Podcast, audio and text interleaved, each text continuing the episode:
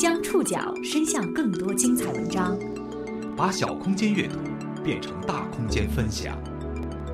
报刊选读，报刊选，把小空间阅读变成大空间分享。欢迎各位收听今天的报刊选读，我是宋宇。今天为大家选读的文章摘自《东方早报》。应受访者的要求，今天在节目中所出现的信访专业毕业生的名字都是化名。又逢大学毕业季，按照常理，二幺幺高校毕业的学生找工作应该没那么难。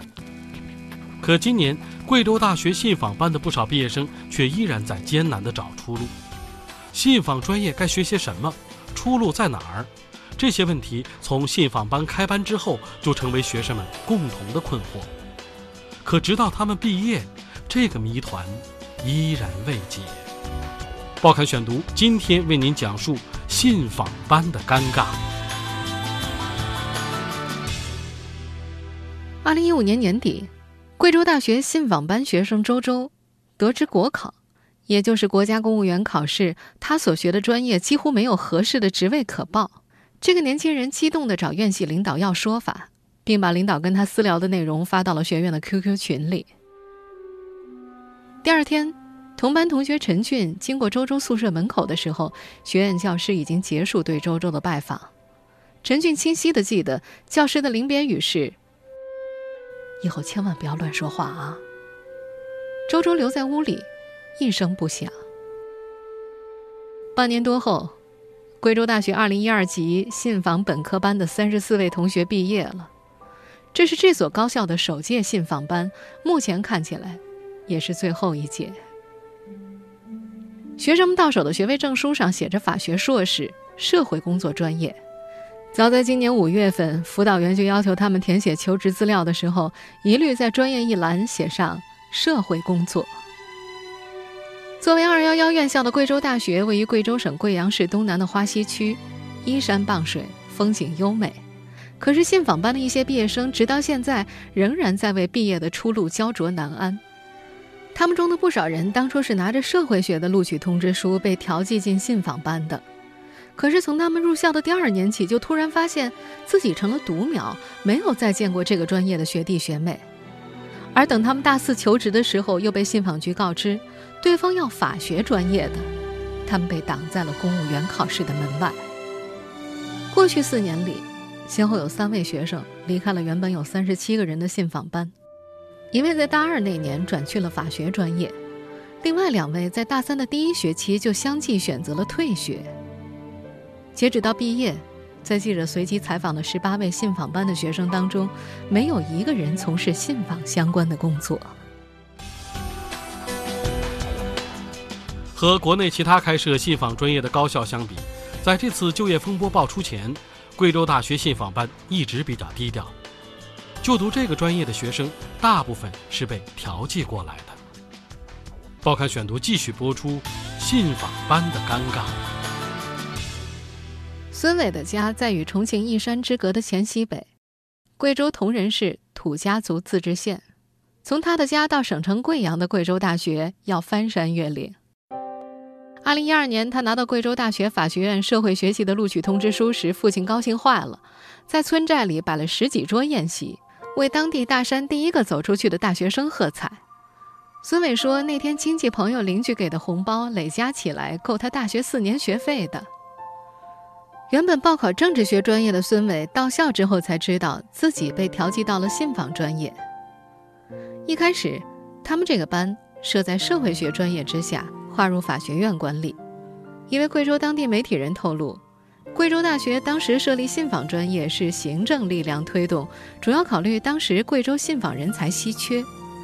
二零零九年曾经引发全国讨论的沈阳大学，也是因为这个原因招收信访方向的本科生。我们发现呢，这个除了沈阳市信访大厅要需要一批这个专门的信访人才之外呢，这个很多企事业单位。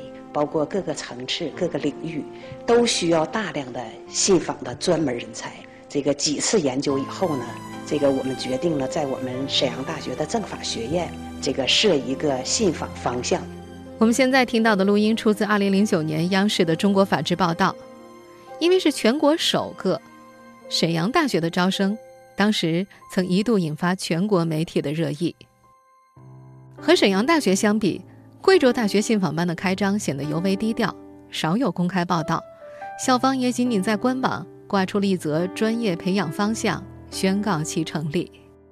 这个专业甚至低调到贵州大学本校的老师都不清楚。比方说，此后教授信访班学生专业课《信访工作沟通技巧》的李开学，就是在一年之后受委托要给学生们上课的时候，才知道贵州大学有这么个信访专业。李开学曾任贵州大学信访办的正处级干部，现任贵州大学药学院书记。和孙伟不同的是，另外一位信访班学生林爽起初的目标很明确，在县城法院的姑妈。在他高考填报志愿的时候，出了个主意。国家信访人才缺口大呀，信访不信法的现象层出不穷。姑妈建议林爽大胆试填这个贵大新开的专业。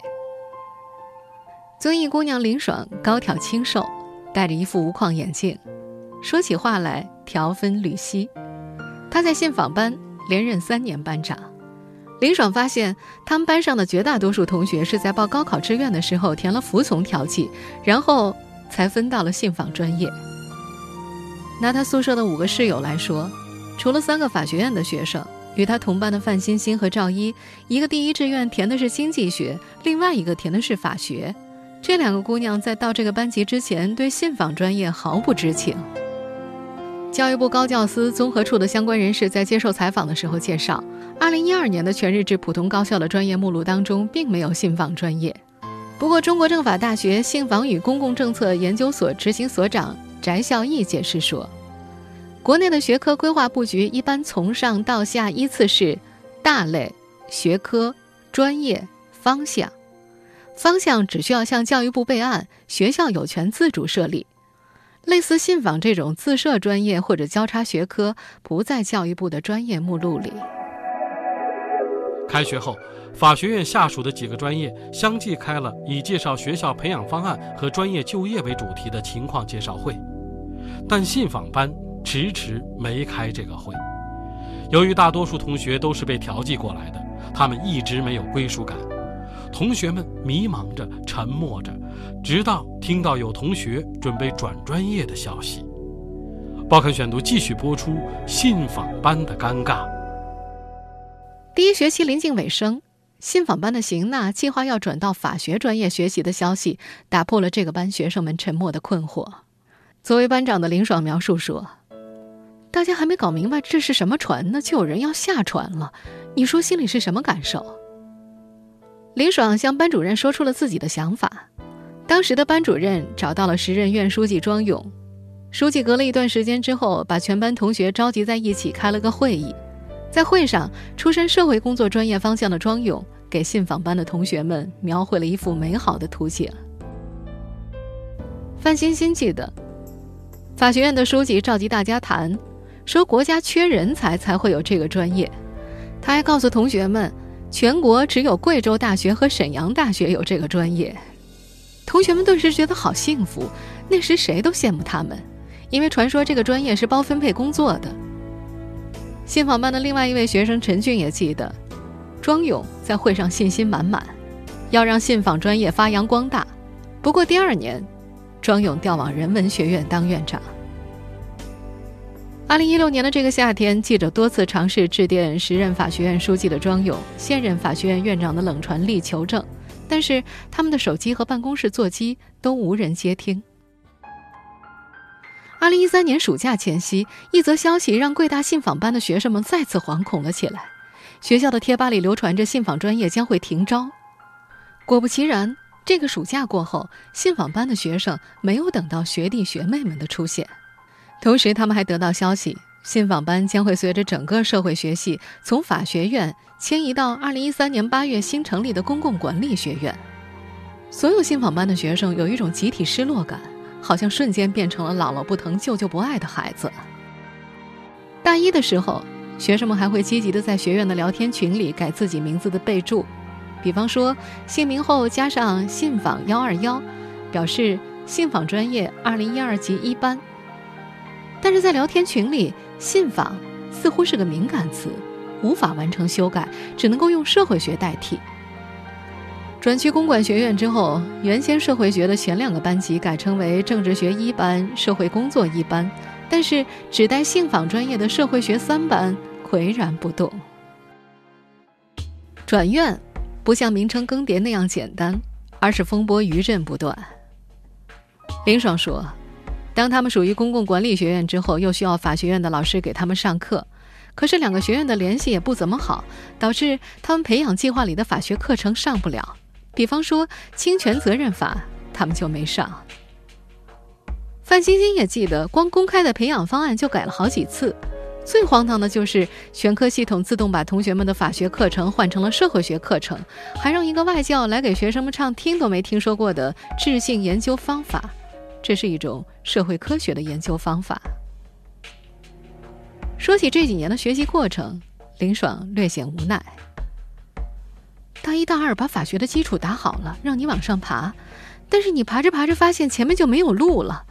你可以向左转，向右转，比如有社工啊、政治学呀，但是你知道这不是你想走的呀。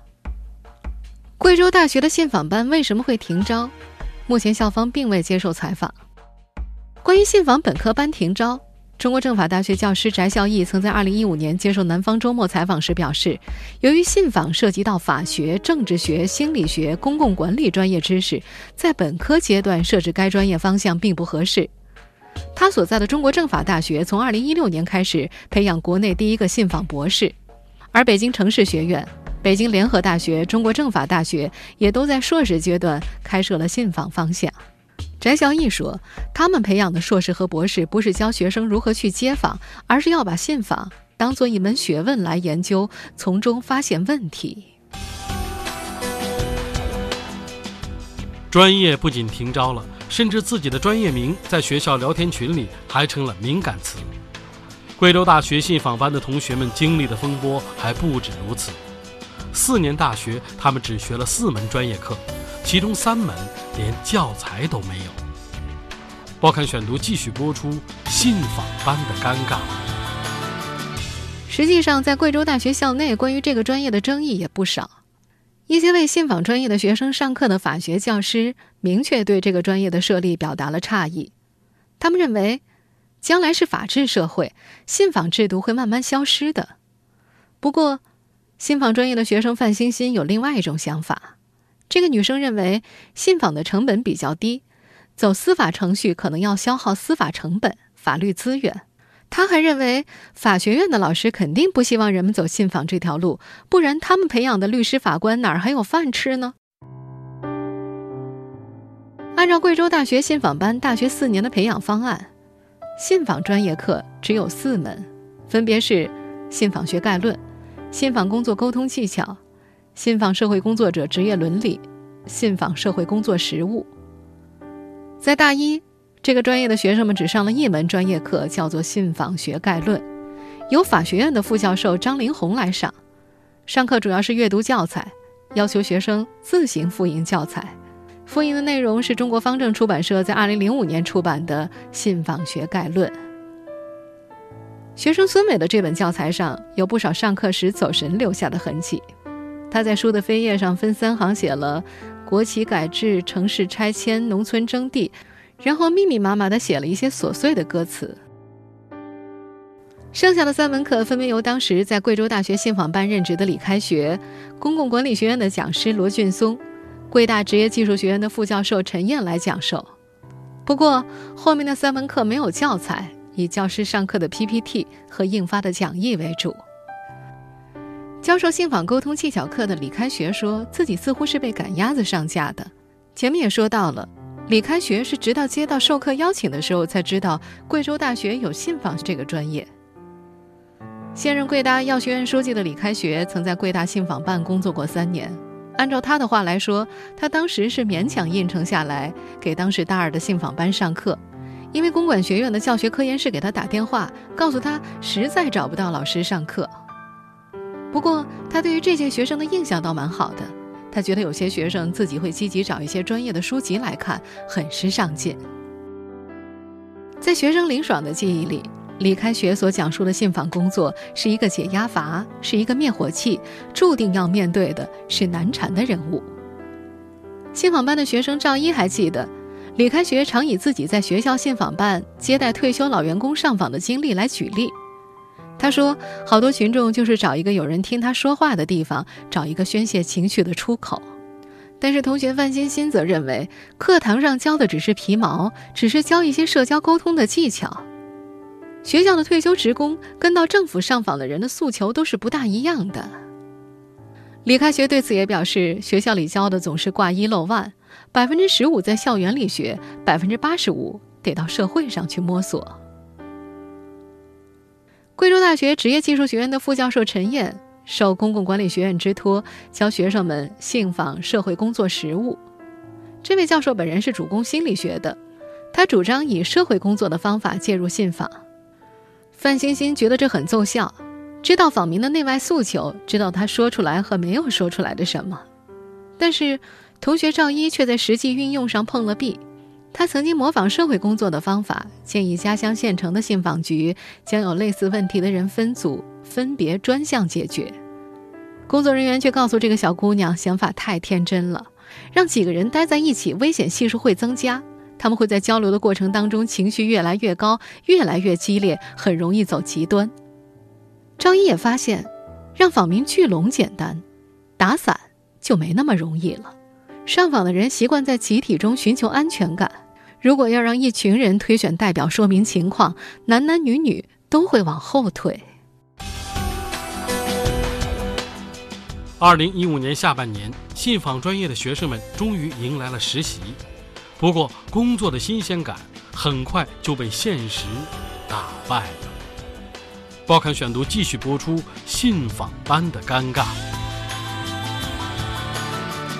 二零一五年十一月初，社会学系的主任给信访班的同学们联系了实习单位，有当地信访局，有政法委，有社工，有群工委。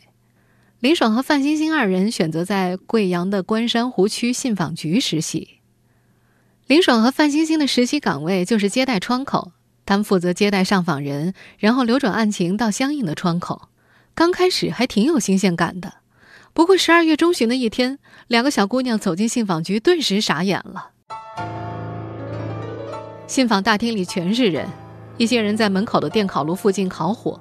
还有一些人围在电视机旁看节目，另有一些人在复印机一旁的饮水机处反复的倒水，更有不少人在唱革命歌曲。一百多平方米的接待大厅被人和声音占据的几无空隙。面对声势浩大的集体上访，林爽有些猝不及防。他好不容易从人群中挤到复印机旁，正准备复印材料，看到一旁的插线板里全部都是水，他急忙喊人来断掉电闸。在人群的混乱推搡当中，一个中年男子不乐意了。他指着大厅墙上的一幅字对林爽说：“我们要幸福，你们才能幸福。我们的幸福就是你们的工作。我现在就是不幸福啊！”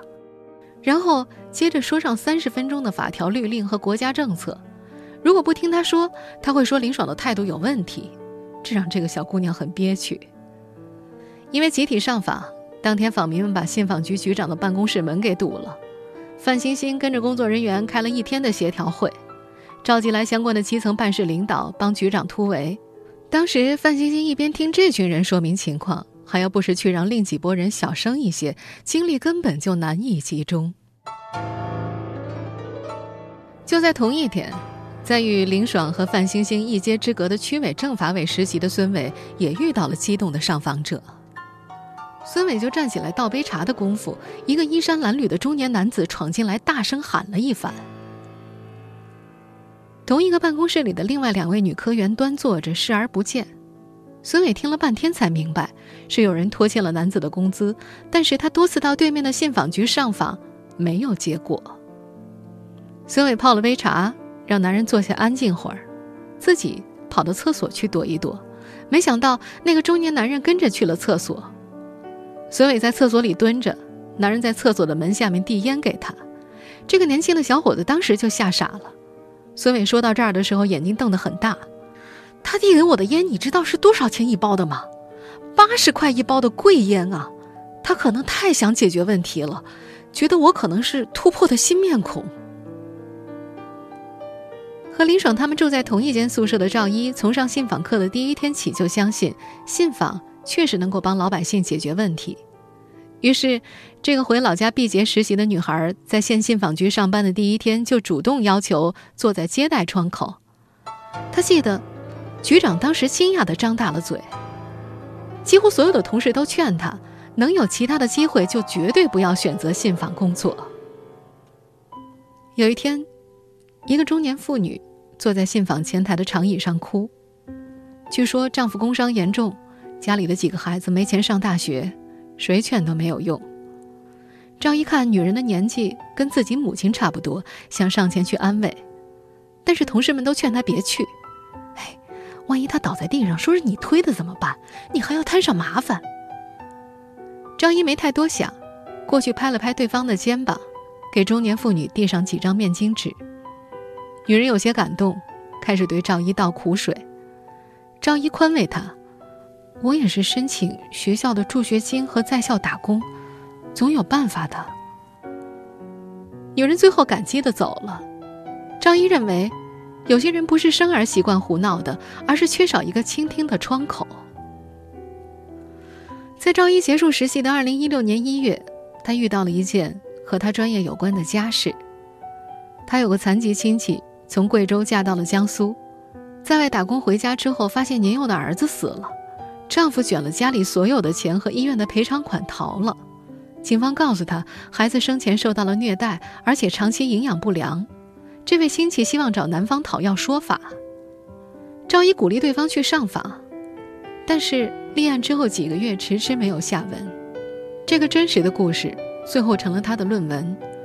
农村残疾女性婚姻家庭问题的个案研究，但是，一直到论文答辩结束，这个女孩也没能说服自己，一个没有实质权利的信访机构要如何帮助手无缚鸡之力的人。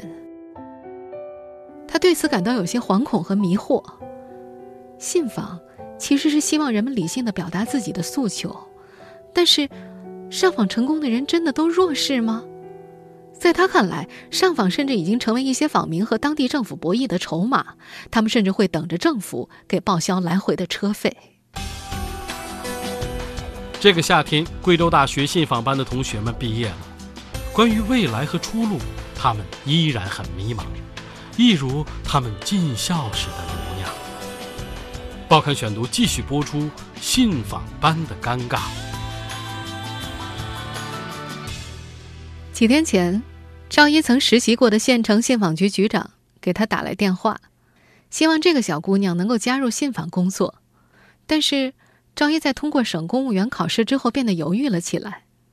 家中目不识丁的母亲听邻居说信访工作天天矛盾冲突很大，劝女儿不要去信访局工作。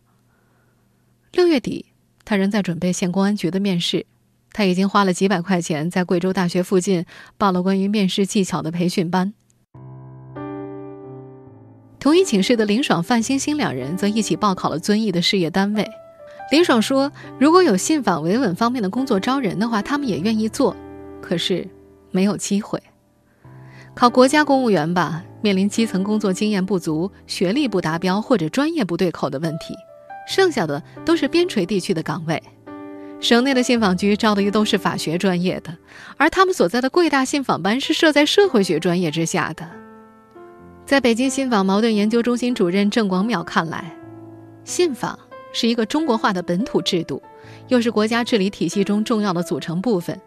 这样一个实际性很强的学问，学校的培养方案应该和相关部门做特定的考量，这一点和其他专业的学生是不同的。然而，实际上学校和招考单位似乎在各行其事。就业困难，国考无门。有的同学选择去社会上求职。六月十九号，孙伟到一家国企面试的时候就碰了一鼻子灰。他在宿舍里开玩笑一样的说起自己求职的经历：“你们都不知道，我一说自己是学信访的，负责应聘那人以为我跟他开玩笑呢。”有同学回应：“估计别人不知道我们这个专业的存在吧？”还有同学在一旁开玩笑：“连信访都不知道，就不怕我上访？”在孙伟他们毕业之前，贵州大学2012级信访班是国内唯一的本科信访班。此前，另外一所开设本科信访班的高校沈阳大学，在招了两届学生之后，于2011年停招了。现在，贵州大学的这届信访本科班，也成为了过去。